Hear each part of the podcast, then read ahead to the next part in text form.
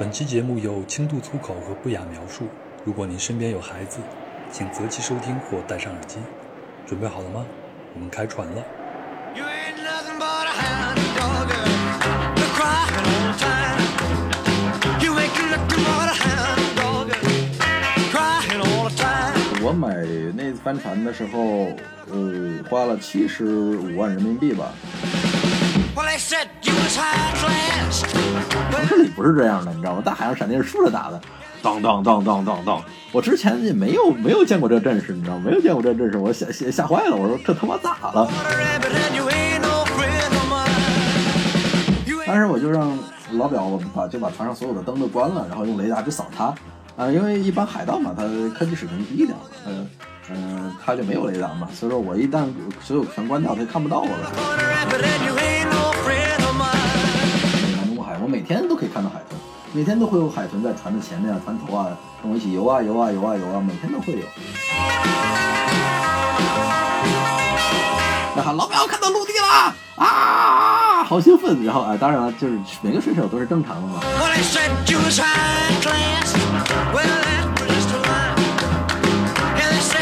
您好，欢迎收听《环球声游记·壮游者》，让我们聊聊真正的旅行。我是杨。本期呢将是壮游者史上第一次分享航海的故事。那我请到的壮游者也是一位真正的船长，他叫汉桑，汉字的汉，桑树的桑。注意啊，这两个字连在一起的发音就是英文 handsome，帅气的、英俊的意思。你说一个人得多骚才能给自己起这样一个名字？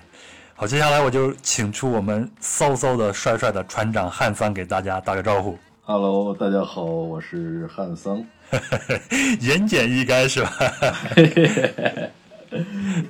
好，我这两天呢，就是认真的研究了一下汉桑的过往啊。其实他是一个非常有意思的人。今天呢，他将为我们分享的是他2016年作为新手船长和自己的第一艘双体帆船“怒海浪子号”的首航经历。那他的路线是马来西亚的兰卡威向南，先穿过马六甲海峡，然后再向东穿过新加坡海峡，进入茫茫的南中国海，一路航向菲律宾的巴拉望。那这一路上，他和他的船经历了暴风雨、机械故障等等的艰难险阻，最终还是安全的到达了目的地。哎，汉桑，我说的有错吗？这些路线呢没毛病，没毛病，确实是这没。毛病是吗？没毛病。哎，好那这一趟航行下来以后呢，一个伟大的、经历过风雨洗礼的船长就诞生了。嘿嘿嘿，我就我就不吹了啊，这个故事还是由你一会儿你来吹，好吧？没问题。好，那我们在正式起航之前，我还是要多了解一下关于船长汉桑的情况，要不你怎么能放心让他来掌舵一艘船呢？那汉桑呢有一个官方公众号叫做海盗电台，那这个电台其实它不生产音频节目，也不是我的第一台，那它呢只是啊、他们生活的一个记录。那在这个公众号里边有一段非常正式的对于船长汉桑的官方介绍，我为大家稍微的念一下。汉桑曾是一名青年企业家，在吃喝嫖赌外加投资不慎，成功欠下三点五个亿之后，他信心满满、真诚地邀请小姨子和他一起跑路。无情的小姨子拒绝了汉桑，汉桑悲痛欲绝，独自走上了黑车司机的道路，借此埋葬逝去的爱情。当然了，这都是之前的故事了。现在的汉桑有了新的身份，成为怒海浪子的船长。好，那接下来的问题我要问汉桑船长，在以下的四个身份中，有哪些是真的？那这四个身份是青年企业家、被小姨子拒绝的情种、川藏线黑车司机和怒海浪子号的船长，哪一个是真的呢？呃，怎么说呢？其实都是真的，也差不多吧。来一个一个讲哈。第一个啊，是、青年企业家是怎么回事？呃，青年企业家其实也不能算是很大的企业，以前是在我是河南人嘛，以前在老家也有做生意，有做一些生意，我开过呃快捷酒店，有蛋糕店，就这些。但后面嘛，就是正如这个文中所说嘛，都很属实，通通倒闭掉了嘛。所以三点五个亿，这个不是真的，对吧？嗯，对啊，那是黄鹤的故事嘛。那小姨子拒绝掉的小姨子，这个是真的吗？呃，小姨子没拒绝我，我跟小姨子也没一腿，但我真的有个小姨子，这倒是真的。我小姨子还是卖服装的，好像还是个网红，但是我好久没跟她联系了，也不知道她过得好不好。那接下来的川藏线黑车司机，这应该是真的吧？然后因为是我看到了这个照片，对吧？是的，是的，我有一段跑呃黑车的这样的经历，而且其实挺快乐的。虽然说黑车这种挣的不多嘛，但是其实也能是认识很多人，而且呃，包括很多去应对各种各样的情况的能力，对以后后来后来开船也很有帮助。我觉得挺好的一段时光。嗯，我顺便打听一下，我二零一一年的时候第一次走川藏线就是从成都出发的，当时我印象中呢应该是五五千块钱一个人左右啊。现在走川藏线大概是什么价位呢？现在这种黑车司机 我偷偷告诉你，现在还是五千，根本没有涨过。啊，还是没有涨，十年过去了，呃，不景气那嘛，那那那你这个生意也不太好做呀。哎，实在是下坡路越来越糟糕。因为西藏旅游本身它现在是一个下滑的趋势，我个人认为哈，所以啊它就是有一段火的，有一段火过，应该是在呃五年前，呃六年前、四年前这样四五六年前吧。那个时候可能可以要的更高，但现在就是我们神经病这边刚正好出了两辆车出去，就是一个人五千块钱这样走的。嗯，那接下来那个身份我，我我都会可以替你回答，那一定是真的，就是怒海浪子号的船长，就是因为黑车司机不好做了，才去做船长，是吧？呃，也是阴差阳错嘛，因为你知道，现在西藏的旅游这类啊，不管你是做登山做什么也好，徒步啊这些，对冬天其实没有什么客人在在拉萨，你在拉萨你可以住到一百块钱包一个月的青旅，对吧？这种的，愿意给人扫扫地一千一百块钱都不收你的那种，所以说就是冬天那边没人的，那时候我所以我就想说，冬天我可以做什么？其实我只是本来想在冬天找个活儿，结果就阴差阳错就变成了这样子了。因为之前我一直不知道你的出生地是在哪儿。前面咱俩聊的时候，你跟我说你是河南人，我也是大吃一惊。我真想跟你说一句：咦，你这个鬼孙能啥呀？咦，能啥？咋回事儿？因为我也是河南人。那那我你看你是开封人吗？我老家在河南洛阳，我老家那边就是山区了，就小时候从来没有见过大海，所以我第一次见到大海就是秦皇岛，当时见到以后是非常非常的失望。那你是什么时候见到大海的呢？我第一次见大海啊！你要说第一次，我是跟你还差不多，我是北戴河，是吧？呃，北戴河那是好多年以前了，那是我小小时候，应该是四岁五岁的时候吧，我妈妈带我去的，但是呃也没有什么印象和概念。我真正接触这项像海上水上运动啊这些方面的，真正深入去跟大海有交流，是我十四岁的时候在我在南非读书，那时候学潜水，你等会儿，你等会儿，嗯。你怎么会去南非读书？十四岁去南非，那就是高中了，对吗？哎，是的，呃，就很很奇怪嘛，对我也很奇怪，就是你看我身边的朋友嘛，呃，有的去英国读书了，有的去美国读书了，是啊，呃，然后再不近嘛，也去个新加坡嘛，结果我爸爸把我送南非去了，呃，很多人会问我为什么你的家里会送你去非洲，有没有什么特别的原因啊，或者说他们在不在非洲？但是实际情况。我现在分析啊，你看我成年了，我今年三十二了，我再回头看看那段经历，我应该可以百分之八十确定，我爸爸应该是被那种留学中介骗了，我估计。所以就阴差阳错的培养出了一个船长，是这样，是这意思吗？啊，有千丝万缕的联系吧，可以这样说，是的。呃，那你在南非的时候，你你们玩还会玩一些什么呢？玩潜水主要是在南非，因为潜水资源很好。你会看到现在又开始组织那种南非的行程了嘛？我看买组织行程的去南非看，嗯、看鲸鱼，看海看海豚，还看看什么玩意儿？反正看看鲸鱼吧，应该在南非。还有什么这风暴那风暴的，挺多的。哎，你当时是在南非哪个城市啊？我最开始在德班，后来在开普敦。那你当时啊、呃接触大海的时候是什么感觉？你喜欢那些海上的一些运动吗？那个时候其实说实话还是没有特别的，呃多的感情，只不过是当做一个呃就是业余爱好嘛。嗯，那不上课的时候就去潜潜水，也觉得蛮好。而且南非那会儿我不知道，觉得很普通。就现在回想起来，那个挺漂亮的。呃，随便下去嘛都有鲨鱼啊，有什么的，就就就还还还挺好，挺吸引我的。嗯那你是什么时候就产生了要自己拥有一条船的想法呢？那个这个就有意思了。呃，最开始我去我念叨这个事儿啊，念叨这个事儿是我那会儿做生意的时候，那会儿我还没有倒闭，没有破产，我就胡乱说啊，我就说，哎呦，哪天我要是破产了，我要是倒闭了，我就买个船，我就跑路，是吧？那是胡乱说，没想到啊，没想到，万万没想到后来会这样。我之所以一语成谶。对，这话不能乱说，你知道吗？所以说这事儿，然后呃，后来我之之所以去学开船，其实也是非常的阴差阳错的。我本身因为我一直从很小就十几岁我就开始潜水嘛，所以说我潜水就有有很多的呃积累。然后到了呃我在跑黑车的时候，到了冬天哈、就不是像我之前说的就没有工作嘛。没有工作呢，我就想说冬天干什么？我既然会潜水，那会儿我已经也是潜水长了嘛。然后我说我考个潜水教练吧，这样子我我平时开黑车可以登登山，然后我到冬天了，呃，国内不方便工作了，我到东南亚找个地方教几个月潜水，哎，我觉得就蛮好。嗯，教就学考教练之后呢，然后呢，就是我在那个潜店嘛，然后那个他老板他有条帆船，小小的单体船，然后我就问他，就随便问哈，我没想想过那么多，我随便问他，你这船挺牛逼啊，你这船多少钱买的呀？呃，怎么回事啊？然后他就跟我说呀，你会不会开啊？呃，我说我不会开啊。他说你会开，太可太遗憾了，你要是会开，我这船也空也闲着呢。呃，你是不是你要是过来，你可以哎开着。然后我这边那么多客人，你看哈，做这个夕阳帆船一日游哈，你我出船你出人，挣钱咱俩分，呃，岂不是很美好？哎，我说是啊，那我说我去学学不行吗？然后我就说我得我去学学开帆船吧。然后我就花尽了我毕生的积蓄啊，花了三万块钱去泰国学开帆船，在普吉。那你在普吉去学呃驾驶船只的时候，你是通过什么渠道去学？那当时你应该会学一些什么样的课程呢？然后帆船的有三大体系嘛，就是有现在比较多的是呃 RYA、ASA 跟 IYT 啊、一个是那个反正就是一个是加拿大的，一个是英国的，一个是美国的。我学的是加拿大的，就是 IYT 的这样一个体系的船长。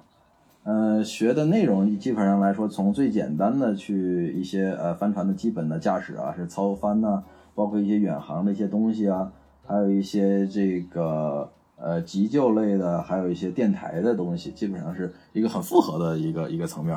当然是当时觉得学完了信心满满嘛，之后其实真正上上场，觉得其实自己啥也不懂，嗯，后边吃的亏太多了，就一点点学嘛，帆船永远在学习。那那你当时在学这些课程的时候，觉得哪一部分是最难掌握的呢？呃，其实都不太难，我觉得都不难。然后，如果说帆船要说整个课程里边有什么所谓的难的，MOB 有点难，就是 Man Overboard，就是讲那个呃人落水了，就是是船员落水之后怎么样呃降帆，怎么样把船转回来，把人捞上来，这个可能稍微有点复杂，而且现实生活中其实也基本用不到。但是呢。这个操作起来有点头疼，要船要开一个八字，同时要把帆降下来，但船你还有要有速度，然后你还要把人捞起来。我我这么讲吧，我说点人话，就是说简单点哈，不说任何专业术语，就是任何智商正常、四肢健全的成年人，都可以通过一下午的时间来学会怎么把帆船开走。但是想把船开好，就是航海这个东西，它是一辈子的学问，它太深奥了，而且涉及的那个方方面面太多了。所有的东西都有关系，就是特别什么水什么电工啊，什么木工啊，是不是电焊呐、气哥呀这些，包括天文地理，是不是气象这些，所有的一切，所有的一切，什么电子啊，什么通讯的这些东西都要学，所有东西都要学，所以这就是你学不完的，学不完的。然后当我拿上船长执照之后呢，我又跟那个潜店老板又聊，就说。嗯，那你看，老板，我这个搞定了，我现在是个有照船长了，我能不能咱们开始这个帆船这项目了？然后老板就跟我讲说，好像这个事就做不了了，就不能做了。然后我就消沉的回家了。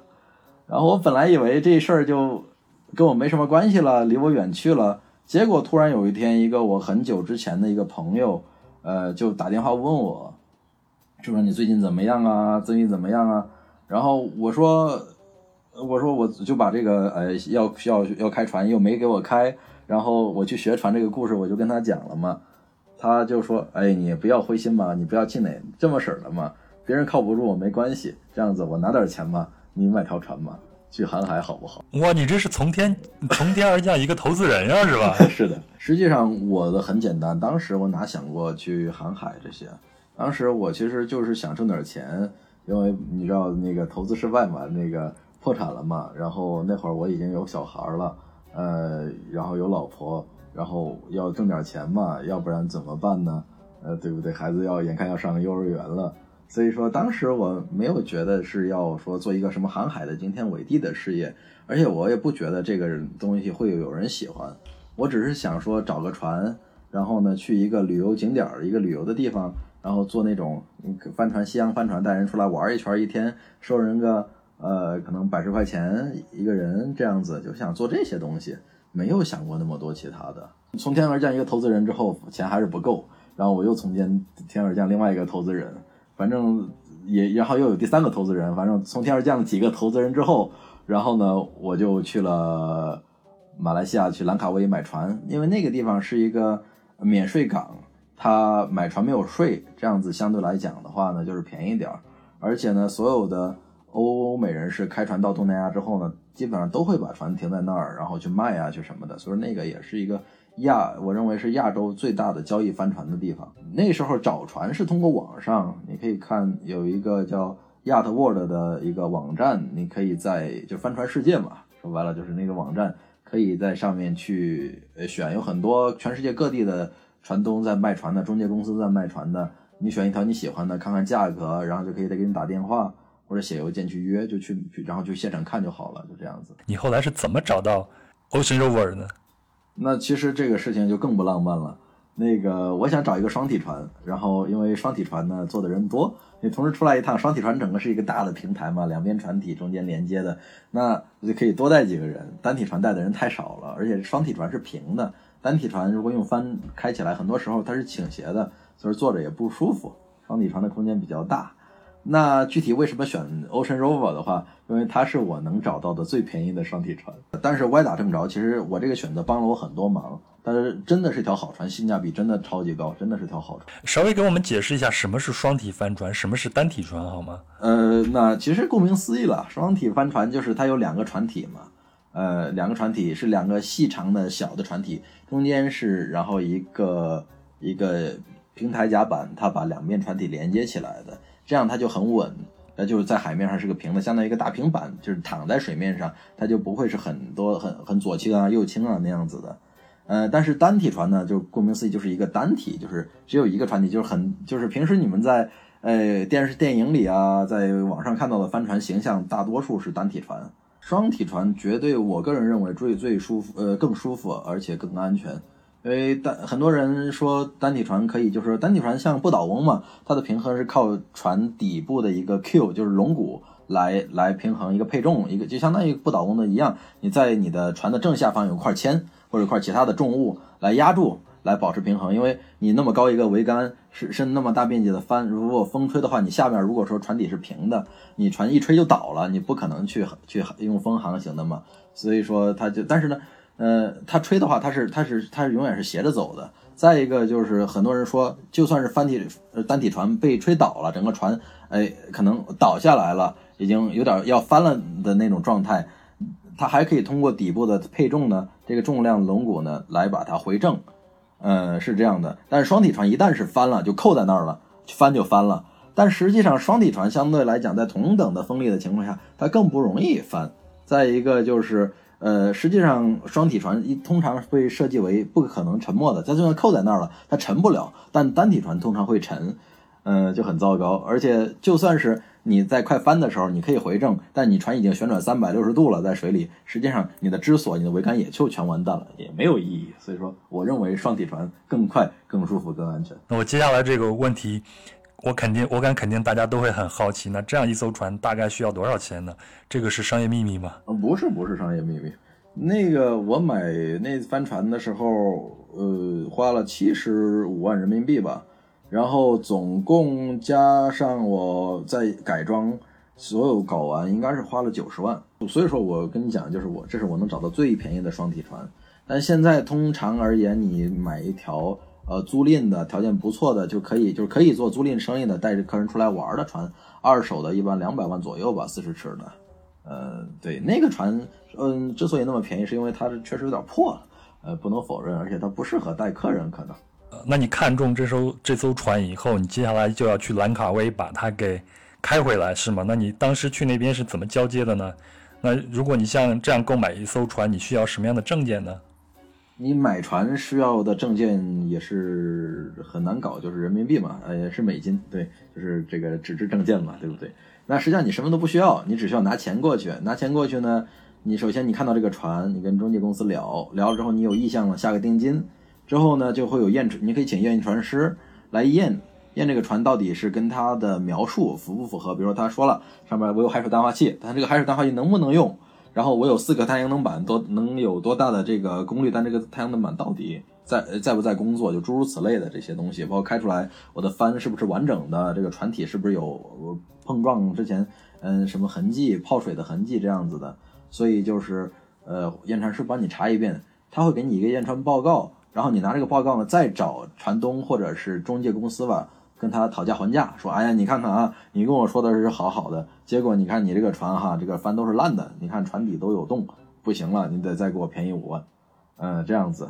所以通过这个东西呢，你再去降一波价格，你就给钱，然后呢，呃，你注册一个船籍，但是船注册船籍呢，你可以注册到任何国家都没问题，你不需要非要是在兰卡威买就注册在兰卡威，所以说就就注册一个船籍之后你就 OK 了。”就你就开着走吧。你当时是把它注册到哪一个地方兰兰卡威，兰卡威。那接下来我就很好奇，你为什么把它起个名字叫做“怒海浪子”呢？这条船以前就是叫这个名字吗？呃，它最早我买这条船上，它叫 Savana，应该是个老娘们儿的名字嘛。但是我就觉得，呃，它不够屌。然后我就在想叫什么好呢？呃，叫我最早把它叫海洋流浪海洋流浪者或者海洋流浪汉，就跟我这个。呃，可能人这个人比较符合。之后，那海洋流浪汉英文叫什么？呃，翻译翻译叫 Ocean Rover 好了。呃，然后叫 Ocean Rover 之后呢，但是我觉得海洋流浪汉又不屌了，我就干嘛叫怒海浪子？哎，这样比较文艺。这个海洋流浪汉跟这个怒海浪子的他的这个翻译就感，其实让人感觉就是像大陆版电影翻译跟台湾版电影翻译一样哈，就那种感觉。听着听着特别像香港电影。对对，台湾电影、香港电影那种感觉嘛。那种刺激一九九五，所以这期我就给你，呃，这期名字我就定下来，就叫《怒海浪子骚船长》，好吧？可以。哎，我看你写的那个公众号里边，你说一般大家都会把这个船称之为“她”，就是女她 （she） 或者 her 这个。是。那这个惯例是怎么来的呢？是因为航海基本上都是男性的世界吗？对，你说对了，基本上。因为基基本上，因为船这个东西吧，就像女人一样嘛，总是一大堆男的围着她转嘛，所以说她叫女，她所以说她是女她嘛，她是女的。那你买到一一艘二手船，你要做的第一件事情是什么？是先要维修它吗？呃，是肯定是要这样子，因为呃，那船在我去买它之前，两年没再泡在水里都没动过，也没开过，所以基本上来说，很多东西它船东走的时候，离开的时候它是好的。呃，他以前那个上一个船主是个美国海军工程师，就是他这个船弄的，他其实很不错，包括改装有很多的很好的想法，而且这条船也很可靠，他之前曾经横跨过太平洋三次这样子，它它是非常可靠、非常好的船，而且它是澳大利亚的设计师设计的，这样你去看美国设计师设计的双体帆船跟澳大利亚双设计师设计的双体帆船，它很明显就是美国人偏重这个休闲娱乐，澳大利亚人偏重速度跟航行性能，所以这个船其实很棒的一条船。但是无奈哈，就是太旧了，所以说我接手的时候，它所有的，比如说，呃，海图机啊是坏的，然后呃，像太阳能是这些简单，这也是坏的，呃，发动机也是不太行，呃，然后绳索什么全都旧的，已经没法办了，就所以说这是一点一点的，你需要去买啊，新的去装啊，包括以前的小艇啊，登陆艇也是坏的，呃，马达也是坏的，都是坏的，都要去。那等于船上没有好东西了，全是坏的。哎，船就是这样。就算是你弄个好的嘛，在外海上风吹日晒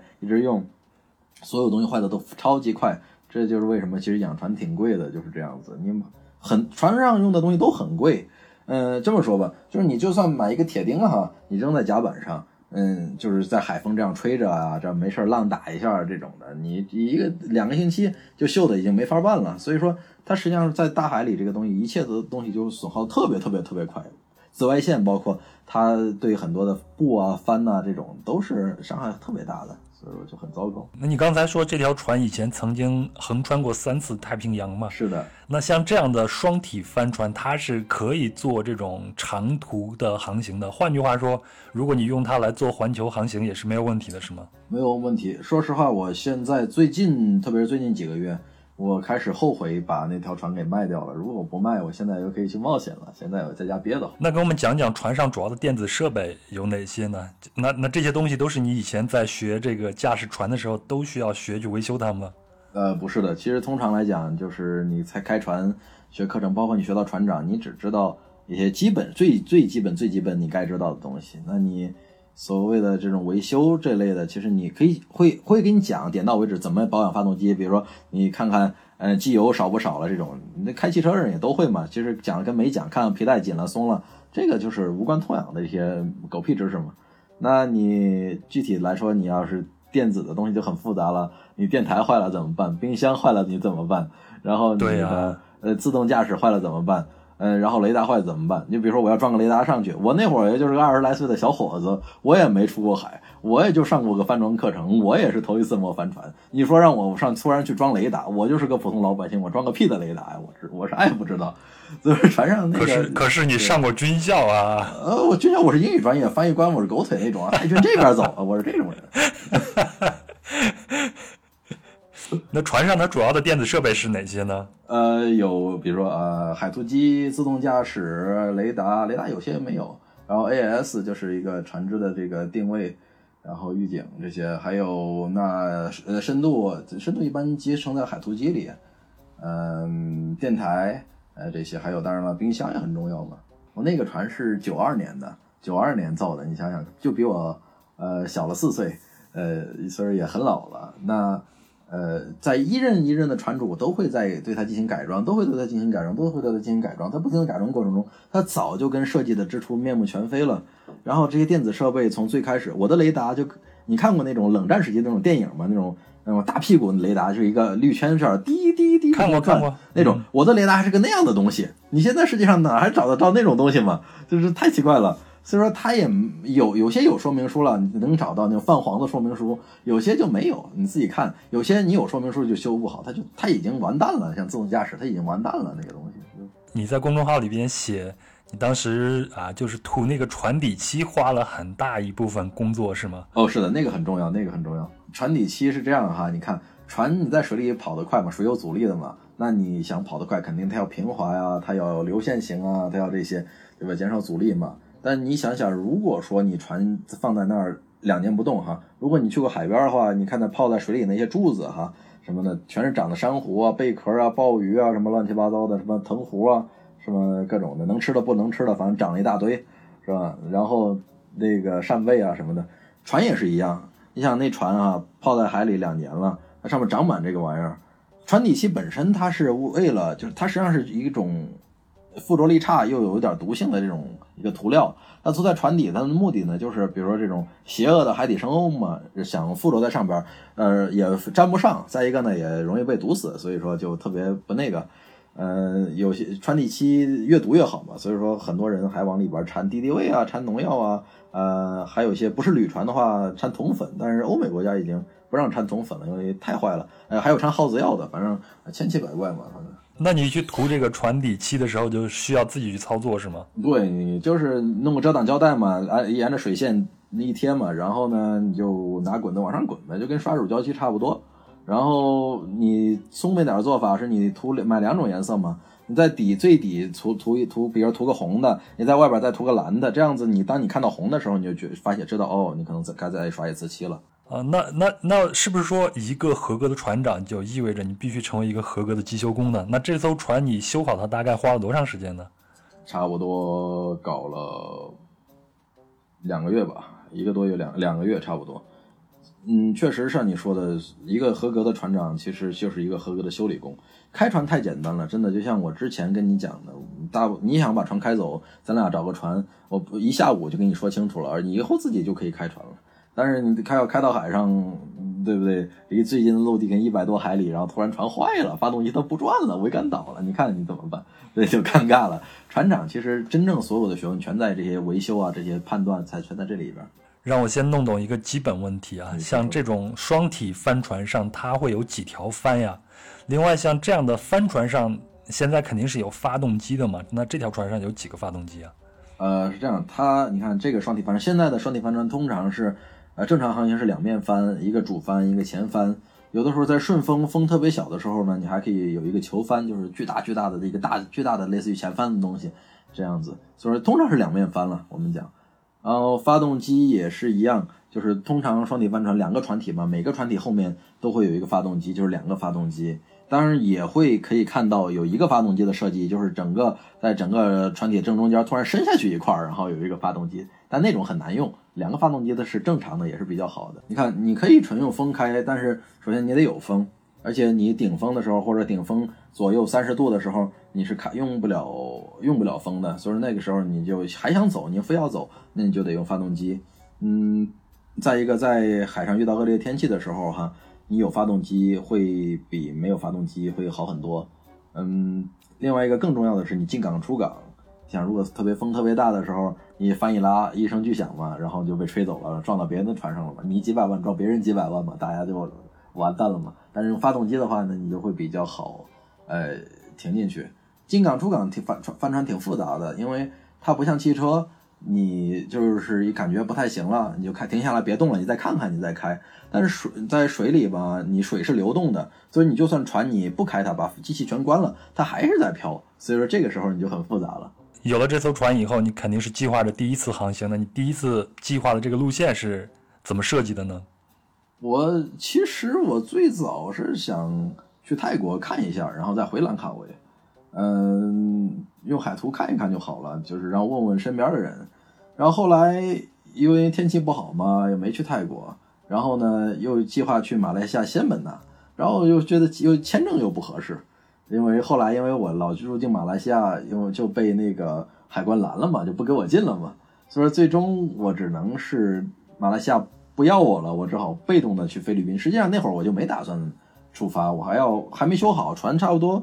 状态百分之八九十，不是百分之百的完美的状态，而且我那时候没有任何的长航经验，我其实我没有什么信心，所以但是因为我这个签证到了嘛，我成黑户了，所以说我就不得不走，实际上也没事儿，嗯，但是呢，我那会儿是菜鸟嘛，后来就无所谓了，就是在东南亚就如入无人之境了嘛，无所谓了。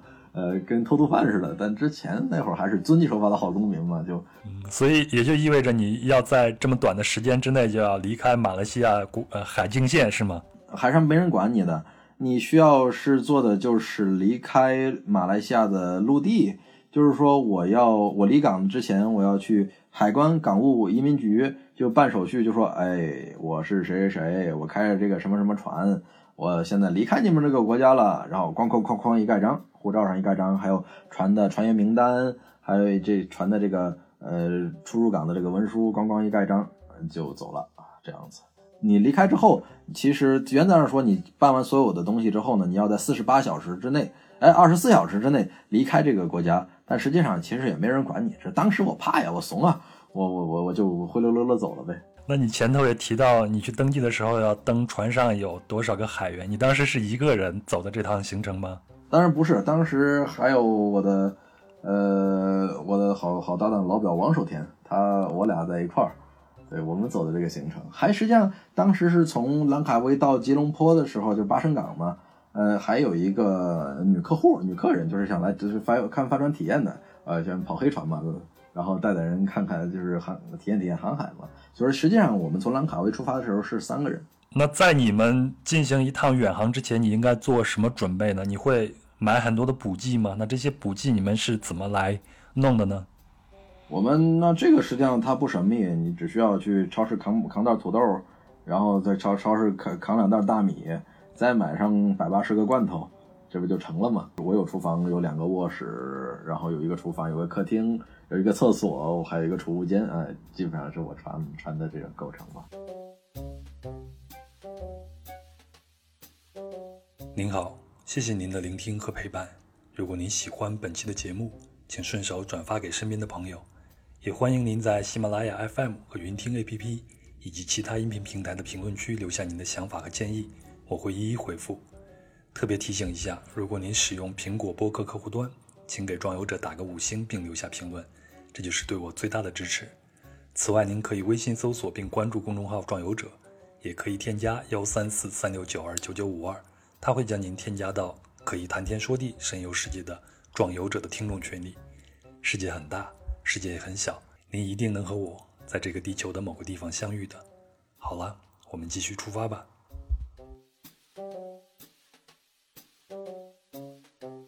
那出发的第一天，你当时是什么样的心情呢？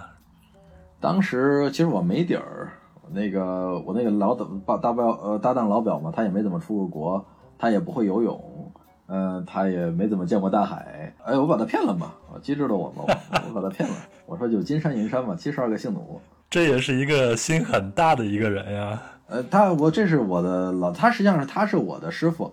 我最开始出来玩户外什么，是他教的我。我在十年前是他的客人，带我走摩托什么玩意儿的，然后我就开始接触户外这些东西。后来就我们就一起嘛，这种呃跑开黑车也好什么的，呃，然后我开船嘛，然后我需要一个胆子特别大的朋友。我想找谁呢？那不自不用说了，肯定是他。他认我，他是我认识胆子最大的人嘛。虽然说有点大大咧咧，神经有点大条啊，有点粗鲁，但是整体来说还是很靠谱的。我记得你在公众号里边写，你第一天开船的时候就发现有一样重要的东西漏装了，是吗？啊，对，呃，我的嗯发动机的一些零件没有装上，空气滤芯呢、什么好几样都在外边儿，因为头一天我做保养，我做清理，然后就忘装回去了。我一发动我就不对呀、我 就就糟了。我计划出发，其实我计划本来一早计划一早出发，实际上我下午才离港，因为就是因为我那个发动机啊，包括我的自动驾驶都故障了。自动驾驶是我推不上闸，我就是一一开开关它就跳闸，一开就跳闸。因为两短路了，那个二把刀接线嘛，接的不好嘛，就就搞搞成那样，就是短。后来我检查检查又好了，搞定了，就能推上去了。自动驾驶在船上可以顶三个人的人手，因为它不是说你一一按一个开关你就睡觉，你自己就可以你就到菲律宾了，不是的，它是给你你看方向有有从零到呃三百五十三百五十九度，就三百六十个刻度嘛。咱们把就像东南西北细分成三百六十分，你给它一个方向，它就不停的修正你的船往那个方向走，它是这样一个功能，就相当于代替你掌舵了。因为如果说你在那掌舵，你可能你刚刚开始玩船，你一个小时、两个小时还蛮新鲜的，呃，但是如果说让你一天两天、一天两天昼夜不分的不停有一个人在那掌舵，其实是一个呃挺累、挺呃大工程嘛，而且确实挺耗耗人手的，所以说它很重要。哎，我听说一般大船下海前都要在船头敲碎一瓶酒，这是个仪式，就是祈祷我这一趟航程会顺顺利利。你们当时有没有做一些仪式性的东西呢？呃，当时没有，因为毕竟香槟这个东西嘛，它也要钱，对不对？它有点贵，而且游艇费里嘛，你砸玻璃，你被人看见了，也会遭人骂。所以说，综上所述嘛，我们还是算了，就就一切从简吧，一切从简。一开始我们是计划一早出发嘛，帆船出发都是一大早出发，因为那你一一如果说你晚上要下锚的话呢，你肯定是要在有能看见的地方，就是还有天光的时候去下锚。否则的话，你黑咕隆咚在一个完全你没有去过的地方，那你也不知道水下有什么，而且因为没有光了嘛，你不可能透过水面去看到水下有没有石头啊什么的，就很不安全了。所以那我们就就早点走，可以多开一开嘛。但实际上下午出发，其实就没开多远，我们甚至没有离开兰卡威地境，就在几个小岛中间一个缝缝里就下锚了。但是我第一次相当于就是真正要离开，呃兰卡威那个地方。呃，之前嘛，我到附近的别的岛上去加过油，但是真正要离开那个地方，我还是说实话有点颤，有点颤。但你你作为船长嘛，你又不能让别人看出来你你你你有点颤啊，也不能让你看人看出来你啥也不懂哈、所以你就要哎，还要假装很自信、很呃很很镇定的样子，你要有担当、有责任，还有呃莫名其妙的自信心。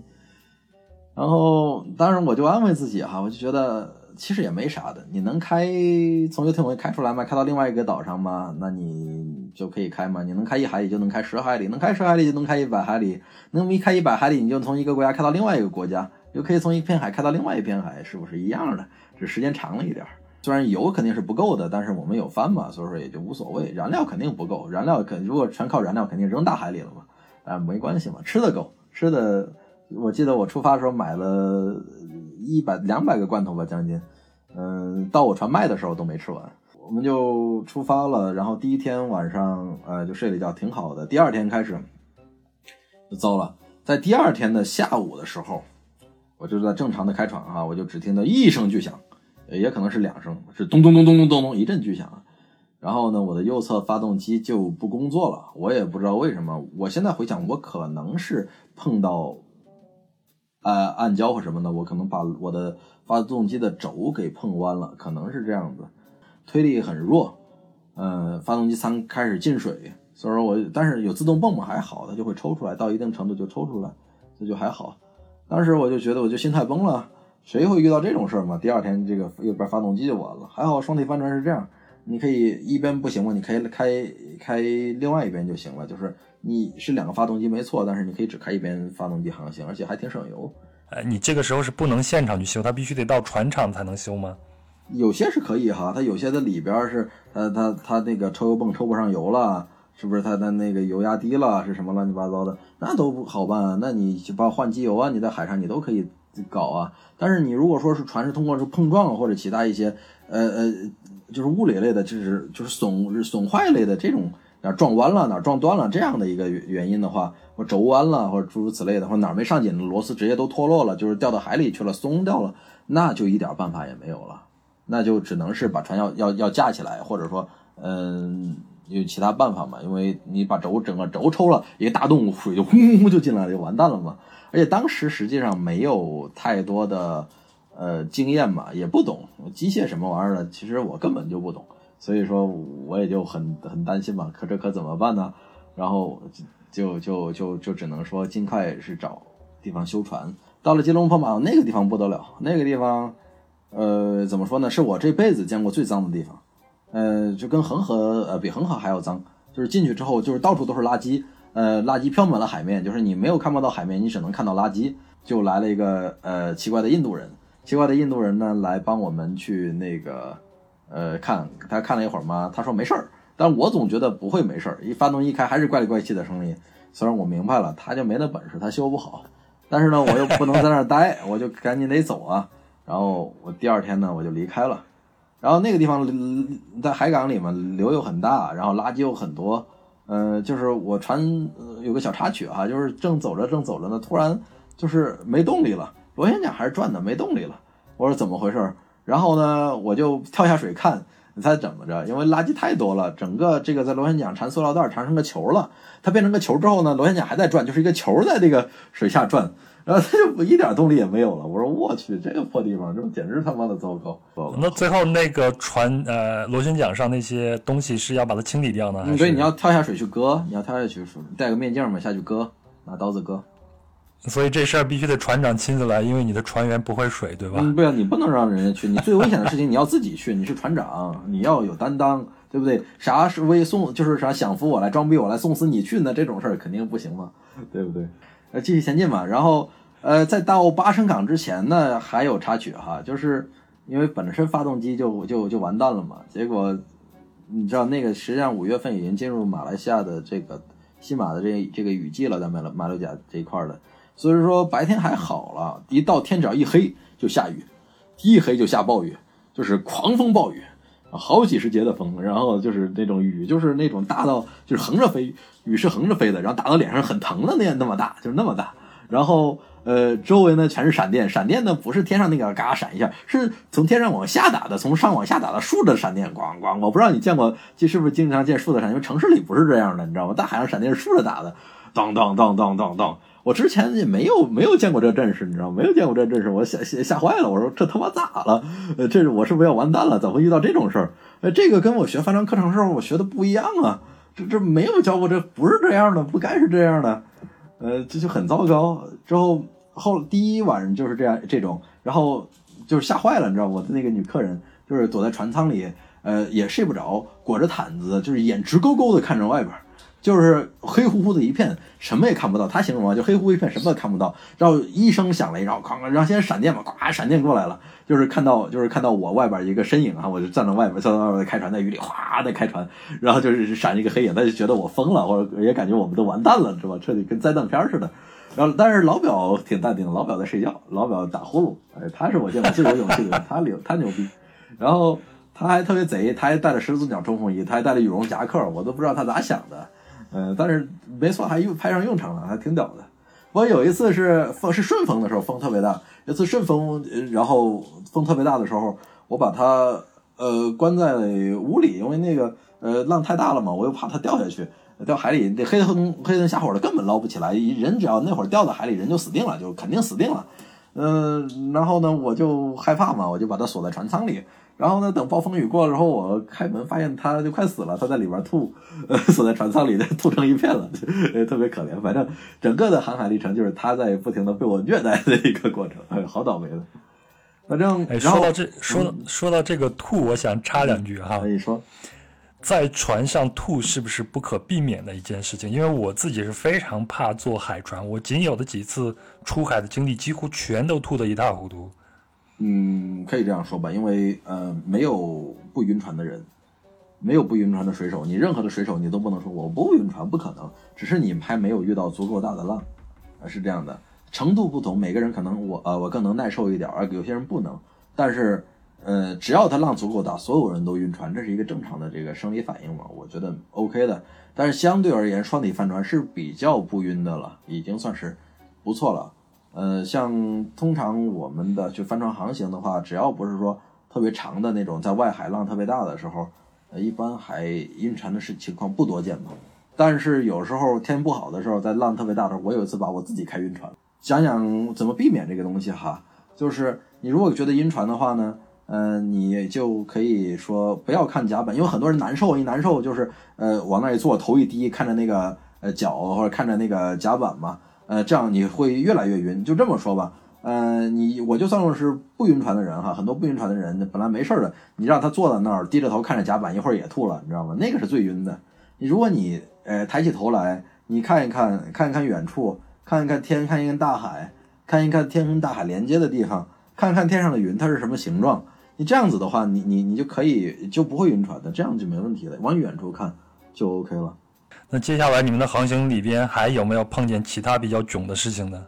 嗯，其他囧无非就是我跟老表两个人闹的笑话嘛。像比如说我们在新加坡海峡的时候，呃，到新加坡了嘛，呃，晚上还是同样嘛，晚上暴风雨嘛，呃，晚上暴风雨，我就让老表收帆嘛，老表大力出奇嘛，一声巨响，我的绞盘就完蛋了嘛，一万块没有了嘛。呃，搁浅是到，其实有两次搁浅，搁一次是不是搁浅的，就是一次一次搁浅，一次触礁吧。搁浅是在那个呃快到巴生港之前，你看所有的糟糕的事情都是是在那儿发生的哈。呃，我熬了一夜啊，基本上一夜没怎么睡，然后就是跟暴风雨搏斗来着嘛，老人与海嘛，是吧？呃，完了早上天一亮嘛，确实风停了，雨停了，哎，我觉得我胜利了，我不行，老表我不行了，我眯一会儿，我决定是亲自睡个一个小时。然后起在我亲自睡醒之后呢，呃，我就发现这个不得了了。你知道海图哈，海图有颜色区分的，呃，像呃蓝色的是海嘛，呃黄色是陆地嘛，绿色的就是什么东西呢？就是表面上看着是水，可能退潮了就变成陆地了。然后呢，或者说表面上永远看着是水，但实际上可能就半米深，可能还不到，就那么浅，那就是那么奇怪的地方。然后我一看海图，我说我操，不得了了，我们咋在绿的地方开着呢？结果，然后呢，船还在动，我就吓哭了，你知道吗？当时我就快吓哭，快吓哭了。我说：“他说我操他妈的，这完了，我靠，呃，这这这这可咋办呢？”呃，我说：“老板，老表，老表咋？老因为老表他不懂航海嘛，他不懂海图，我是完全不懂这些东西的嘛。呃，所以说我觉得，哎，不行了，老表，这完了，我们要倒倒，我们倒的，其实我们船头已经扎在泥里了。那会儿在我要倒的时候，正好呢，同一瞬间船已经扎，船头已经扎在泥里了。还好螺旋桨没在泥里，这样我倒倒的后往后往后硬硬拽嘛。”然后就往从把船头从泥里拽出来，这时候就船尾就抱着那个泥嘛，呜嘟嘟嘟往外冒，这螺旋桨打那个泥，但是还好运气好，还出来了。要是搁上低潮啊，船坐在那儿，那可就完蛋了，那糟糕了，就等还得等涨潮得起来。还好是泥，要是石头的话，那船就肯定要受损失了那样子。毛基是我们到了菲律宾，呃，哎，不是，是我们在在在槟城，槟城外面，槟城外面，呃，早上起来我发现毛基拉不动了。还好后来我们都是长航嘛，所以无所谓，也不怎么下锚。但实际上也就是毛机电源接触不良，像这样的问题，你搁到现在肯定是嗯小小菜一碟。但那会儿就不懂嘛，菜鸟嘛，什么都不懂嘛，就觉得我靠，毛机完了。对，下毛还好说，下毛毛因为有重量嘛，挺沉的，你往一扔，那个铁链咣咣咣咣咣咣咣，它自己就下去了。我那个毛四十多磅吧，一磅差不多零点九多斤，相当于差不多啊四十多磅，相当于二十公斤吧，差不多。然后毛还有毛链的重量，其实下毛靠的不是钩，很多人觉得毛像个大钩子嘛，是呃钩在海底的，其实通常不是，是通过毛毛的重量和毛链的重量，呃拖在海海床上，然后就是是是重量把它和毛重量毛的重量和毛链是把它拉拉住的，而不是钩的。你每天早上那会儿下，如果下毛的话，早上起来第一件事起来拉毛吧，那好吧，嘿咻嘿咻嘿咻拉，哎拉一会儿还得歇一会儿，一次拉不上来，还得歇一会儿才能拉，哎那个还取决于你下的多深，因为那个你拉的要拉的重量是你船到呃海底的那一节的链子的重量，你越深，那个链子那节链子越重，那就越难越难拉。如果你在呃五六米下锚哈，那就没所谓，一次就拉得上来。你要十八米下锚，你试试，我的天，那就感觉完全拉不动动的感觉，应该 太太糟糕了，反正。我们之前聊，你说你有一次碰见很大的风浪，然后就让主帆放下来，然后改成那种手动驾驶模式。那你在大风暴里边用手动去驾驶是什么感觉呢？给我们讲一讲呗。呃，因为它只要风浪够大嘛，浪太大的话，自动驾驶，因为它是靠一个电机驱动的嘛，呃，它就带不动了，电机就过热嘛，一直不停的调啊转转转，电机过热，电机就不工作了，它就呃它歇菜了，你知道吗？你必须用手动，而且手动在那个时候你更靠谱，也靠自己的判断嘛，跟每一个浪周旋，你要斜切着浪，然后跟浪周就不是航行了，就是周旋，呃，太大了，浪太大了。呃，降帆是因为你风大了，你把帆降下来嘛，要不然的话，整个船你会失控，呃，就很就光靠舵啊，包括发动机一点点推力，可能有时候就就呃就不能够方，就是方向就是船头转转向都转不了的，因为这个因为帆面太大了嘛，整个风不就把你的船那个方向给压住了，所以要把帆降下来。但是就很尴尬的时候，就是特别是后期我一个人航海的时候呢，如果说你在呃坏天气来之前你没有提前降帆，你就降不下来了。你没有办法，不可，你不可能，因为降主帆通常你要正对着风，呃，你做不到正对着风，因为你自动驾驶也不也不能行事了，你这个呃船也是很很很摇摆、很失控的状态，你要像降那个主帆就太难了。手动驾驶就很很很恶心，很恶心，就是呃，我记得是我不是这回航行啊，不是我讲的这回，就是从菲律宾我回马来西亚的时候，有一天早上，这个就我正在睡觉啊，突然就是呃一个我的船员就跟我说，呃。不得了了，变天了！我一起来就是感觉就就是这滔天的黑浪，就是阴天嘛，打雷闪电，一滔天的黑浪。我说这还得了？我天！然后我就开始掌舵。坏天气有多久，你就要在那掌舵多久。你要我在那站了将近四十八个小时，一动没有动，我在掌舵，那太可怕了，太可怕了那种感觉。所以说，哎呀，所以说航海嘛，你还是永远想期待一个好天气。那过马六甲海峡的时候，它就跟普通的海域是一样的吗？还是需要？有很多需要注意的地方的。马六甲实际上以前闹海盗，然后在雨季的时候，就像我刚才说的嘛，呃，白天没啥事儿，晚上一入夜就狂风暴雨，一入夜就狂风暴雨。嗯，但是我在我开船那两年，在那边就没有什么海盗了。但最近你知道吗？马六甲又闹海盗了，在因为它北边是马来西亚嘛，南边是印尼嘛，印尼那块又有劫船的了。我前一段看新闻，也不知道搞什么鬼。嗯，但是大船在马六甲海峡走到最最东是新加坡嘛，就新加坡海峡的那一块嘛。呃，大船要给新加坡要交保护费。呃，像那小船的话，我们这无所谓，自己过去就好了，也没有什么太多的对我们的要求，就走就行了，没没有什么，只是不过是你别走在大船航道上，要不然大船比你走得快还骂你，就电台呼你说。呃，你能不能让一让啊？或者我要从你的什么这边过去了，你不要动啊，这样子的那种。呃，你通常传电台频率会放在十六频道嘛，公共频道嘛。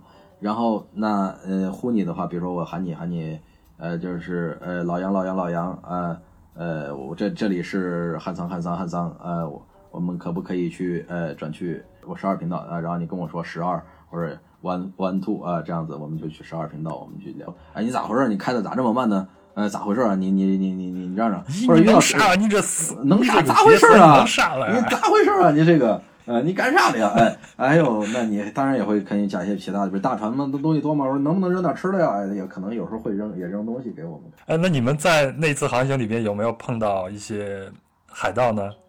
我们认为，呃，是这样子哈，海盗在我们到东马的时候啊，我也不能说他是海盗，也不能说说他是啊，就很很很诡异一件事情啊，就是那会儿我的位置大概在呃沙巴州的首府，就是呃哥打金纳布，就是亚比嘛，亚比的北面以北一百海里的那样一个位置，呃，那个地方就是不该有人，也不是大船航线，啥也不是，也没有钻井平台了那一块，啥也没有。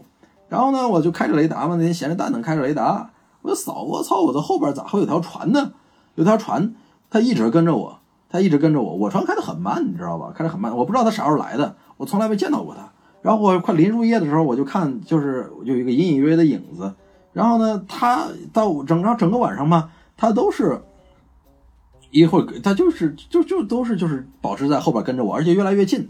呃，但是我开的已经很慢了，它也是个小船，所以我就很奇怪，它也不是个大货轮，它是干嘛的？当时我就让老表我把就把船上所有的灯都关了，然后用雷达只扫它啊、因为一般海盗嘛，他科技水平低一点嘛，他嗯、他就没有雷达嘛，所以说我一旦所有全关掉，他看不到我了噻，所以说我就我就想看看行不行，果然我关掉之后，他就他就大概关了全关之后一个多小时之后，他就往北走了。那北面是往茫茫南中海什么曾母暗沙呀这些地方，那你说他去去干啥呀？他这很奇怪，我就那一旦如果你判定他是一个，他就是海盗，那按你们的标准动作，你们应该怎么做？就是先把船上的所有电器关掉。你们如何去准备这些自我防卫的这些东西呢？呃，写个遗书吧。呃，赎金嘛，咱们也不会，谁也不会向这个海盗妥协嘛。你问，就打电话问我爸爸要个呃四百万、五百万的，我爸爸也没有，所以说你肯定我就死掉了嘛。我老表家也是，他家也穷，我家也穷，呃，没戏，嗯完死死透了。所以你们会在船上准备一些家伙事儿吗？跟呃人，家拼搏一下？没用的，就是就是就是上被海盗劫嘛，就好像比被强奸。你既然抵抗不了，不如躺下来享受就好了。看他有，你这至少你能出名了，因为我一旦被海盗抓了，可能三个月左右，你在 YouTube 上就可以看到我被砍头或者割喉的视频了。那从新加坡海峡驶出来以后，就进入到了南中国海，其实也就是从印度洋进入到太平洋了，对吗？哎，是的，就是我们从呃新加坡海峡出了之后，首先映入眼帘的是一大堆钻井平台，还有一大堆排着队过海峡的大船，然后完了之后就是再睡，然后睡着了，再睁眼就是，呃，什么也没有，周围一片茫茫的蓝色的大海，什么也没有了周围，然后但是呢风很好，然后呢浪也不大，就是没有浪有风，呃阳光也不错，哎呦太舒服了，太美了，呃就就很舒服，再也没有说晚到没到晚上就刮台风，就不是刮台风就刮刮那种呃暴风雨那种，嗯打了一下，咱没有没有这种了。南中国海就整个太平洋的航段来说，基本上都很轻松，嗯，很很很快乐。只不过到最后，我俩特别寂寞，就是两个人就是人就人与人之间的这种呃寂寞上的崩溃了吧。航行上就是所有的苦基本上可以说吃完了。在海上，你们是如何去打发这个时间的呢？呃，有几种方式哈。首先你可以聊天嘛，是不是朋友之间嘛，是不是聊嘛？聊完了嘛，就所有每个人的任何一个从小到大的故事都都聊过三四遍了之后呢，嗯、就是你就不想聊了嘛，彼此之间是吧？现在看到彼此之间就头疼，而且两个人开船是这样换班，很有意思，就是每人四个小时，然后他在开船上，我在睡觉，我在开船，他在睡觉，然后呢，我俩基虽然是在一条船上，我俩基本上不怎么见面，也没不说话，你知道吗？一开始就就很糟糕。然后呢，后来我们就约了一个就是聊天时间，每天呢在下午四五点钟呢，一定要泡上一壶茶，坐在前甲躺在前甲板上，我们要聊一会儿天，呃，要聊个俩小时，一定要聊。后来聊聊到最后也没话聊了，这怎么办呢？看书，我有几本特别无聊的书，专专门买的，还有记得保养与维修，什么呃这个我是民用电台什么操作指南，就是诸如此类吧。就是平常你在陆地上一看头都会大的那种书。哎，谁谁看谁头大，谁看谁恶心，你知道吗？现在我也是，我家里一堆这种书，就是你不能看好书，你在海上不能看有趣的书，你要看无聊的书。为什么？就是无聊的书，你每次呃呃，你翻开了，你看上一两页，说哎呀我操，这书太他妈傻逼了，别别他妈看了。然后你过了两天，你想哎呀太无聊了，看会儿书吧。哎，你书没看完，你再看又看两页，哎呀这手书太傻逼了，不能再看了。这样子一本书你能看一个月，而一本好书你只能看一个下午。对，这就是要看一本呃很糟糕的书。我每天呢也会坚持打看一会儿，看一会儿我就扔掉。嗯，但是没有办法，你不能不看的，你你就是这个东西，你所有的工作的这种都是建立在专业知识的基础上嘛，你没有专业知识，你就是个屁。那那你又看吧，你就很头疼嘛，所以说这啊就很很纠结嘛，这个东西。我们聊一聊在船上你们的吃喝拉撒是一种什么情况？嗯，吃喝拉撒是这样的，吃饭就是做饭嘛。呃，老表在出发之前嘛，特别机智的去超市买了个高压锅，然后他就每天负责给我做饭。出发前他说他喜欢吃茄汁豆，我就们有二百个罐头吧，我们其中有可能有七十个都是茄汁豆。啊、你知道茄汁豆吧？就是那个甜不拉几的这个番茄汁，然后里边有一大堆黄豆那个东西。呃，那个东西就是西餐早餐吃的老吃的那个东西嘛，我以前也挺喜欢吃的。当然，你茄汁豆这个玩意儿，你吃到第三天的时候你就不行了，你知道吗？就是太可怕了，那个东西太可怕了。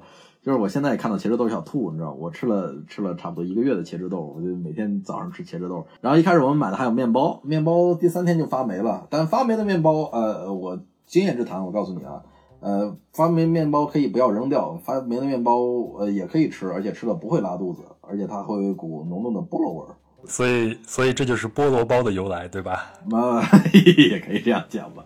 呃钓鱼会，我们脱会脱钩，但是我整个的航海生涯哈，我钓上的鱼不上不到五条，我是个特 特别糟糕的钓手，呃，情有可原哈。用路亚钓的话是钓那种有进攻性的大鱼，像那种海狼啊，那个吞拿就是大金枪鱼嘛。但是帆船速度又不够快，你知道吧？它就是它不会激起鱼的这种来咬你的这种欲望的。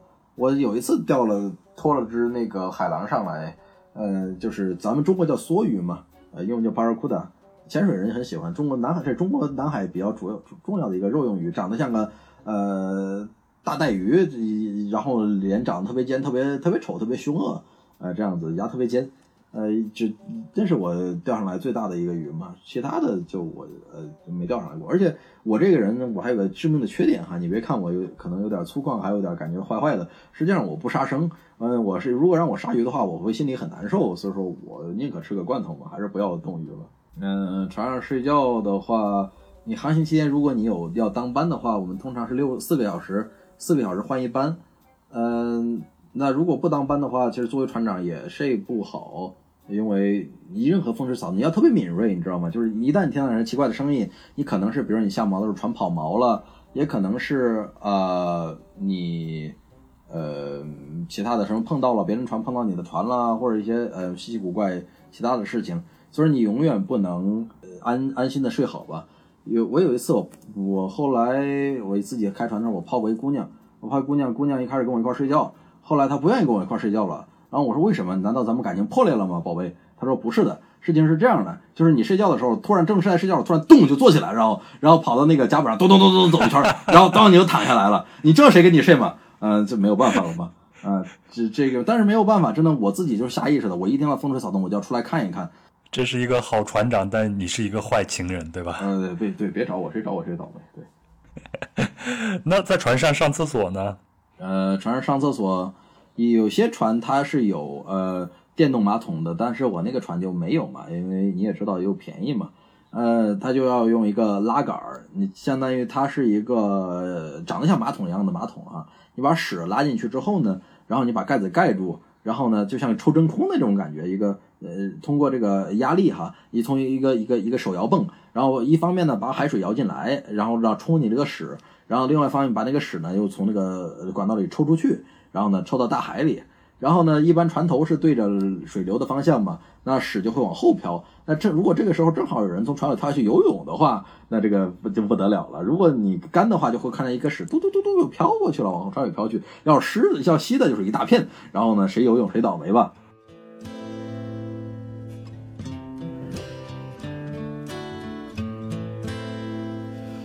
I hurt myself today. 好了，在我们再次出发前，先听一首由汉桑船长演唱的歌曲《Hurt》伤害。 Focus on the pain. The only thing that's real. The needles hit the hole. The old familiar sting. Try to kill it all away. But I remember everything. What have I become? My sweetest friend. Everyone I know goes away in the end. And you could have it all. My empire I won't let you down. I will make you hurt. 哎，我们前头聊了这么多航海时候会碰见一些困难呀，包括孤独啊。嗯那我们聊一聊航海的时候，你们感受到的快乐，它到底在哪里？就这一路有没有让你觉得心旷神怡的景色呢？啊或者有某一些瞬间让你觉得非常的棒的？有，当然有，当然有，有这些，比如我战胜风浪之后，我有一种真的是呃很很大的成就感。嗯、你真的会站站在甲板上欢呼，你真的会在甲板上就是大吼大叫，你就感觉你赢了，你你胜利了那种，感觉自己做了一件大事儿。然后你当然过两天之后，你就会发现，其实每天晚上都那样，其实也也没有啥感动了。就呃，海上的落日很美，海上的落日真的很美，就是呃红红的，还一片。当然是有一个小技巧，我告诉你啊，一个非常不浪漫的事情。你看红红的晚霞，晚霞越红，特别红的发紫的那种，就这么要下下要下大雨了，哪儿越红越红就雨雨越大，越发紫雨就越大。你如果看到一个通红的晚霞，今天晚上必有大雨。呃，这个事情就严肃了，所以说就是做好准备吧。天一黑，就通过一个通红发紫的晚霞，天一黑你就琢磨着赶紧把帆就收了吧。我我觉得就是提前就先先准备准备好，雨衣就拿出来吧，就就做好准备吧。在在海上，我们没有呃没有浪的时候，我们甚至不需要下锚，没有流没有流流很小，没有什么浪的时候，我们直接在把船漂在海上，我们跳下去游泳，也很有趣，很有趣。有一次我在睡觉的时候，有一个船员跟我说，那是我呃我我我之后的航行，不是这回，就是就是哎呀船上好多鱼啊！哎，我说什么鱼？我鱼没见过吗？没见过世面。然后我就睁眼，我就发现海上到处都是鱼，就是所有的不停的有鱼就从海海面上跳出来，你知道，到我从来没有见过那样的景象，就是我能看到的地方全是鱼，在不停的往外跳，密密麻不停的往外跳。我说这是咋了？我是就是这很很神奇的景象。另外一个就是很多人会喜欢看的就是海豚，呃，在你离开大大陆呃比较远的时候，就是如果说你在长航，基本上来讲，就像我在那个那个南中国海，我每天都可以看到海豚，每天都会有海豚在船的前面啊、船头啊，跟我一起游啊游啊游啊游啊，每天都会有。那你们过了新加坡海峡，就是一路就要开到菲律宾的巴拉望港了。那这一这一段航行，你们中间就没有停过是吗？大概花了多长时间开到呢？我们应该是从新加坡海峡出来之后到巴拉望，应该再开了十天吧，差不多还是十一天，十几天吧。那这段时间一直都在海上，就从来没有停过船是吗？呃，对，而且为了我们，因为在大海上是这样，你离你离陆地越近，天气变化越多，所以说你离陆地越远，其实整个气象的环境它越稳定。所以说我刻意的离呃岸就很远，我平均离婆罗洲啊，就是呃那个那个东马嘛，那那那边那个岛那大岛，我离平均离它有一百五十海里左右。那最后就是驶入了菲律宾的巴拉望港。那这一段一共在海上航行了多长时间呢？你上岸后的第一感觉是什么呢？呃，我在海上待了差不多从拉怀出发到菲律宾二十多天了吧，二十多天。然后我上岸的就是，呃，当我看到陆地的时候很兴奋啊，就是呃，这个老表就哎老表，那我们彼此喊老表嘛，就是远方来的穷亲戚。其实他不是我真的老表，我也不是他真的老表，但是我们都是远方来的穷亲戚嘛，因为我们有共同特点就是穷。呃，之后哎喊老表看到陆地啦啊，好兴奋。然后呃，当然了，就是每个水手都是正常的嘛。然后我们看到陆地之后，沿着巴拉望的南边南部呢，我们又开了两天，呃，就我们就到了公主港。到了公主港之后，呃，我们就下好锚啦，我们就坐着小艇上岸。然后我们呃上岸之后，一上码头，我们就感觉我们终于在陆地上行走了。之后第一个反应就是不行了，站不住，我们晕地。你知道晕地的感觉吗？就是感觉整个世界在旋转，你知道吗？这个世界在旋转，我站不稳，我不能走路，呃，我之后就就就扶着栏杆，你知道吗？就是那种呃一步一步慢慢的移动。我在海上待太久了，呃，我实在是呃感觉特别摇摆，受够了，你知道吗？然后我们在呃我就是花了点钱在菲律宾吃了顿好的，然后我再然后就再又雇了一个小三轮，在菲律宾就是去海关港务移民局嘛，就办入境。啊，菲律宾那个地方，巴拉望那地方特别特别奇怪，就是特别穷嘛。呃呃，移民局的楼下是个发廊，然后二楼和旁边有小楼梯上去是移民局。然后呢，办完移民局，然后去办海关，海关下边是个按摩院，然后呢背后是海关，反正可奇怪了那个地方。之后办完手续之后，我们就算是成功的在菲律宾了，就就就我们就航完成航行了，就给家里打电话嘛，报平安嘛，发朋友圈装逼嘛，这样子。那接下来，那这段航行就算是结束了。不管过程有多少的困难，但最后还是很安全的。那接下来，怒海浪子号又跟你跟了多久？他又做了哪些航行呢？后来他基本上全在菲律宾吧，只飞在菲律宾比较多。嗯，又跟我在一起，正好是又一年，又待了一年。然后我，呃，在到了菲律宾整整一年后，我又把船开回了马来西亚，然后最终又开回了马兰兰卡我，又开回了同一个游艇会，嗯，然后交给中介把船卖掉了。那我我的我设想嘛，我一直初心不改嘛，我就想找个风景宜人的小地方，那种拉人出来出海一日游玩一玩这样的。但一直菲律宾没有找到特别合适的地方，不太如愿，收入也不是很理想。嗯，然后相反，反倒我的事情，这个我我我海上太空虚了嘛，我就有时候写公众号，就把我这个故事，我就写点公众号，写我第一个公众号嘛，就是那个怒海浪子 Ocean Rover 那个公众号，呃，就开始有人看了，还有人转发，还有人来采访我。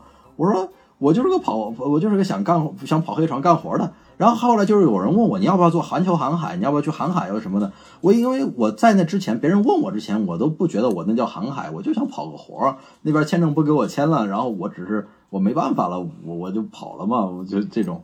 结果就哦，我我后来我突然有一天我明白了，我原来这就是航海啊，这就是航海生活就是这样子的。嗯，我也在菲律宾也接一些工作，嗯，但是。运气不好嘛，就是收入首先收入不理想，再一个就是菲律宾在下在年底的时候它有台风，所以说在基本上在呃，就是我到菲律宾那一年的年底，呃，我经历了非常糟糕、非常糟糕的这样台风啊这样的事情，所以说对我也不是说打击挺大吧，让我吃了很多苦嘛，呃，身心让我身心俱疲嘛，然后甚至我是我我感觉我有点心理创伤。比如说我把船卖了之后，我到成到成都之后，我有点那个 PTSD，就创伤后应激反应。就比如说，呃，一刮风，在成都嘛很内陆哈，呃，一刮风一下雨，我就我就就心跳加速，因为你很敏锐，你只能感受到要下雨的那个风，那个吹到你身上的感觉，嗯，就感咚咚咚心跳就加速。但这个还不是最严重的时候，最严重的时候我刚上岸，我刚从长滩经历过整个的台风季回到宿务的时候，我安全了。然后我住在我朋友家，朋友开浅店的。然后他有个小别墅嘛，他家里让我住，我就住在二楼。然后我房间呢有个阳台，阳台上有个风铃，然后风一吹，那个风铃叮当叮当响。当时我就心跳，我这样我心跳就会加速，咚咚咚咚，我就觉得啊，是不是要出事了？是不是要是不是不安全？哎，那想不对啊，我在我在岸上啊，哎，算了。所以说，其实对我影响挺大的航海这个事儿。那你接下来的海盗电台，你们这样一个团队是怎么组成的呢？嗯，海盗电台，呃，威尔，我认识他是在。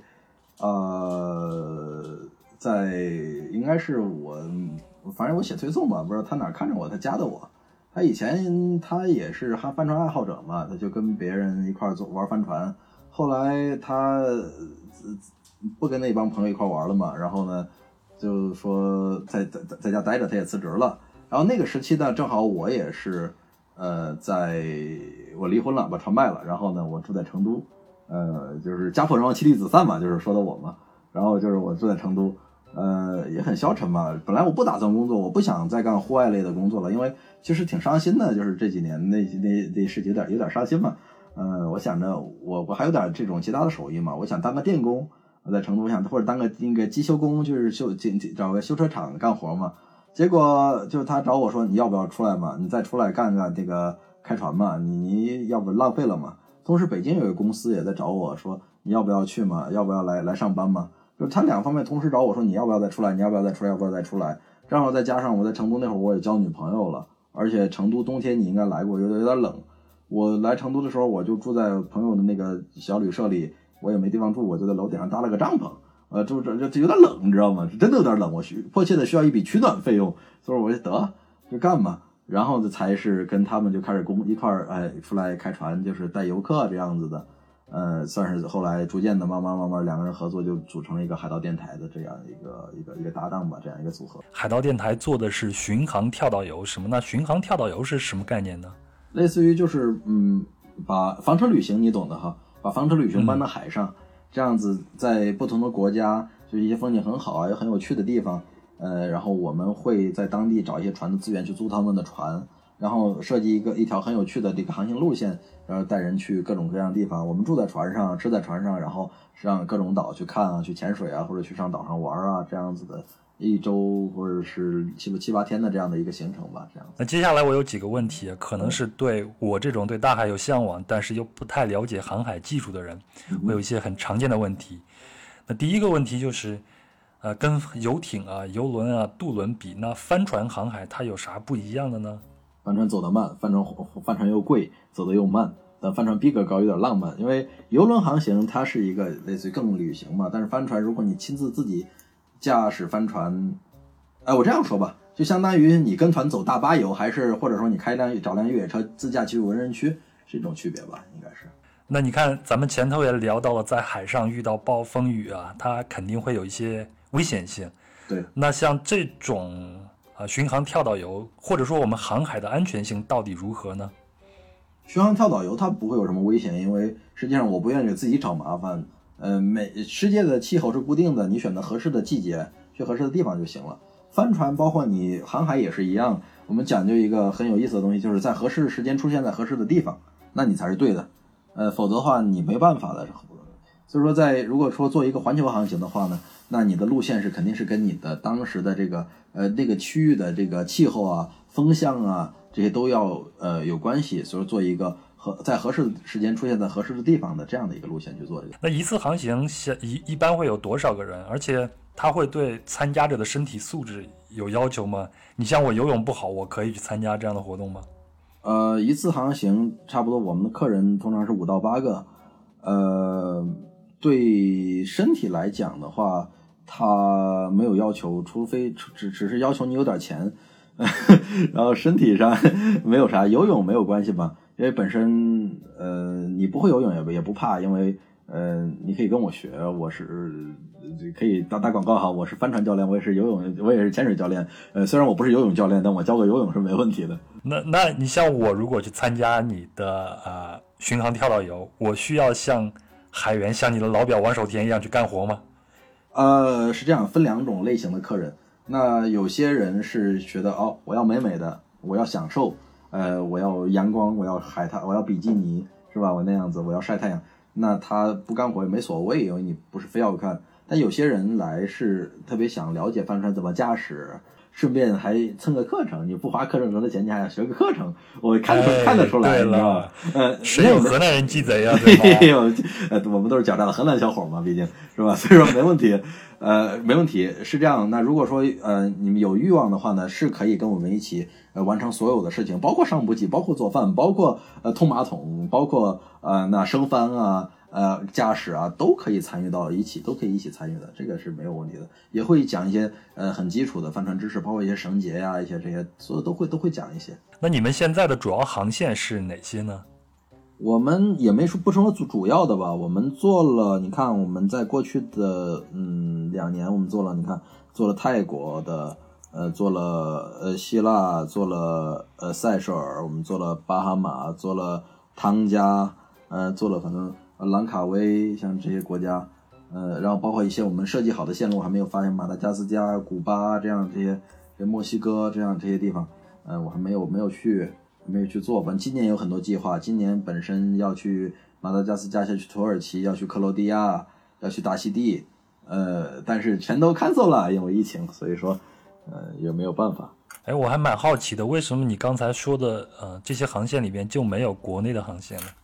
呃，这样，首先国内因为它的呃种种原因吧，首先国内的帆船政策不是很友好，你到处下锚嘛，有人管你，玩船的成本又有点高，我们用船比国外贵，风景嘛比国外差一些，相对污染和这个破坏也比较严重。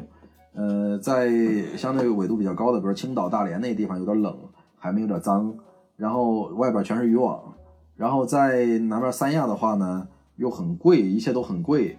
嗯、你这样说吧，就是我保证同样的利润，或者就算低一点利润的同时，那客人付出的成本也会比去国外玩一圈高，而且玩的不如国外好。所以说，其实在外面更经济吧，我认为。我我就拿驾照来比喻啊，你像我们国内的驾照，在某些国家是不被承认的，那你们的船长的这个执照，在国内外它是通用的吗？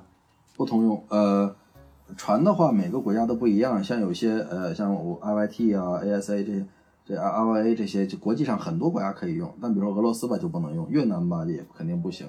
中国不是不承认，中国甚至没有呃外国的小船进到中国来的这样手续。所以说，你看讲欧神，别人问我说你要不要回中国，我说我永远不可能回中国，我这个船我就进不去。嗯，国内的驾照在国外外任何国家都不通用。国内这个叫 ARF 这样一个一个执照，在任何国家都没有用，所以说到现在我也没有考国内的执照，因为我我我也没有什么机会在国内开船。我对海上航行一直有一种很浪漫的、美好的一个想象啊。那你给我们描述一下，呃，像你们这种巡航跳岛游一次典型的航行过程是怎么样的呢？呃，差不多是第一，呃，第一步首先是要呃付钱，是吧？然后付了钱之后呢，呃，一下子就不浪漫了。哎，很浪漫，这我我感觉我我很很快乐啊，我这感觉很浪漫，我也几万几万的收是吧？一种浪漫嘛，是吧？然后啊，呃，说人话啊，一开始是呃，我们到一个地方目的地集合，我们不是国内集合，我们是到目的地集合。到了目的地之后呢，我们会呃到码头，然后我们当天就登船，然后上补给，然后通常是第二天一早呢，我们就出发。嗯，我们当然我们在出发前会做一些 briefing 啊，我们会给所有船员讲啊，你们住哪个船，你住哪个船舱，你住哪个船舱，你的船舱的是你的淋浴怎么用，你的厕所怎么用，你的抽水怎么用，厨房怎么用，呃，船的这个东西在哪，那个东西在哪，灭火器在哪，信号弹在哪儿，是吧？这样那样这样那样，都会有一套完整的这样的一个 briefing，啊就是那个简报，要告诉他，呃，怎么怎所有东西怎么做，然后所有事交代明白了，达成共识了，是吧？然后我们就出发了。呃，去一个岛一个岛一个一个岛去玩儿，然后可能有时候水用的快了，没有海水淡化，我们去有些地方去上补给啊、加水啊什么的，啊，基本上是度过了一周的这个快乐之旅吧。然后我们回到我们出发的码头，然后下船欢送，嗯、分钱回家。听起来蛮棒的。今天跟你聊完以后，让我产生了一种早晚要随着你去玩一次航海的这样一个念头。哎可以的，一定可以实现的。疫情结束咱们就去。我最后一个问题，通常我们会说航海是自由的，但是我看了你一个采访，然后你在那里边说，航海是一个永恒的囚牢，为什么你会有这样的想法呢？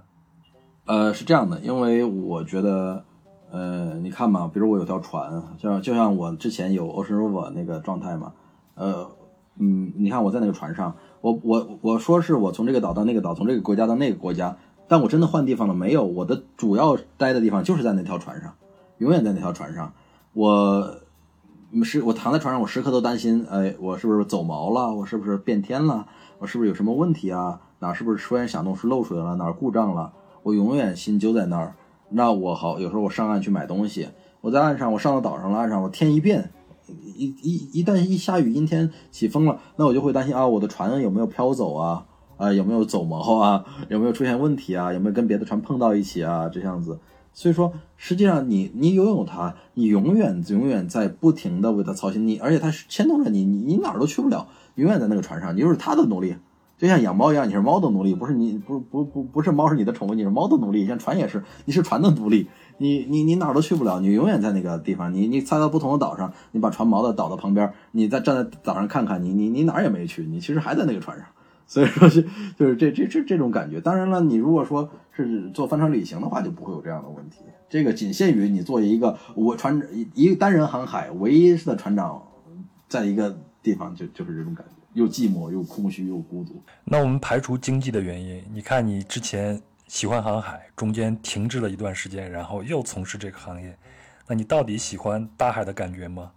那航海给你的动力到底来自于哪儿？你又从这里边能得到什么样的快乐呢？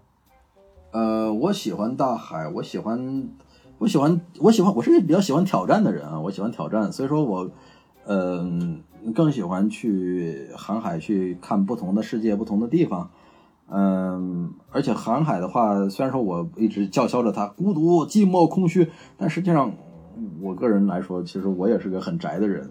我现在的生活也就，嗯，我平时不出门的，我只是工作的时候，我住在成都，我住在我家里，我有工作，让我去哪儿，好买飞机票，我去机场，然后我飞走，我回来，我我打车回家里，我就不出门了，我是个这样的人，所以说那帆船生活可能挺适合我的。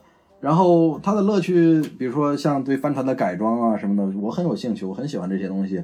然后自对自己做一些 DIY，这些很聪明的设计啊，做一个就是收集器啊，做一个什么东西的，另外做一个发电的，怎么怎么做呀、怎么供电啊这些东西。那包括我们想，我想做一个环球航海啊，是它就是到不同的地方，那我征服这片大海，但其实也是大海给面子，不是我征服它啊，我征服不了它，也挺有趣，去不同的地方走一走。所以说我现在。也是在，虽然现在没有钱，等疫情结束之后，我又会重新去存钱，然后我要再买一条船。我已经已经下定决心了，我已经有一个比较初步的计划了，呃，有有其实已经有点完整了那个计划，我已经在在计划我新的呃呃这样团队啊，是这些人怎么样去配合，包括什么人过来做拍摄啊，然后我们要去哪些地方啊，这样我基本上有一个有一个有一个这样的想法了，已经，我还会出去的，我还会回来的。你接下来的那条船，你在心目中给它取好名字了吗？Ocean Rover 二号，呃，也可能，但是我我我另外有个想法，我要么叫这个呃有三个选择，一个叫 Ocean Rover 二号，一个叫乌鸦坐飞机，还有一个叫爱的禁区，你说哪个好？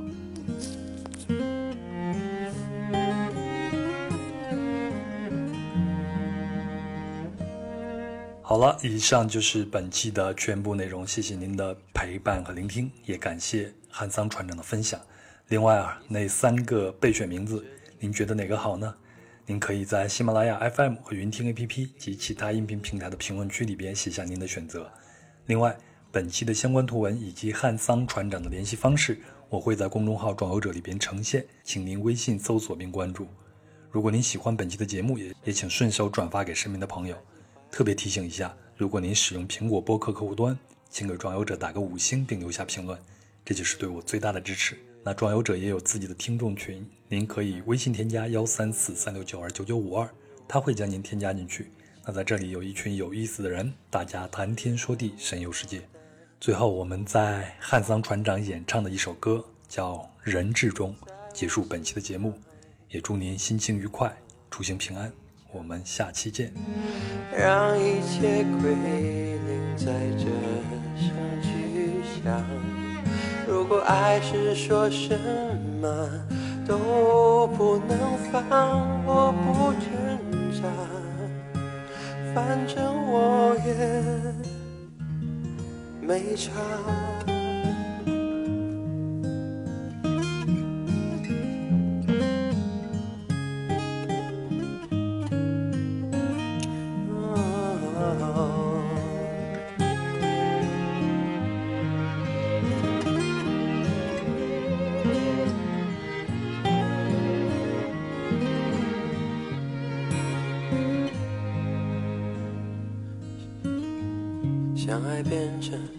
猜忌怀疑的烂游戏，日子需要憋着呼吸，越靠越近。但你的温柔是我唯一沉溺，你是爱我的，就不怕有缝隙，在我心上用力的。开一枪，让一切归零，在这声巨响。如果爱是说什么都不能放，我不挣扎，反正我也没差。哦在这一到释放，让爱的纯粹落得如此下场，你满意吗？我们都别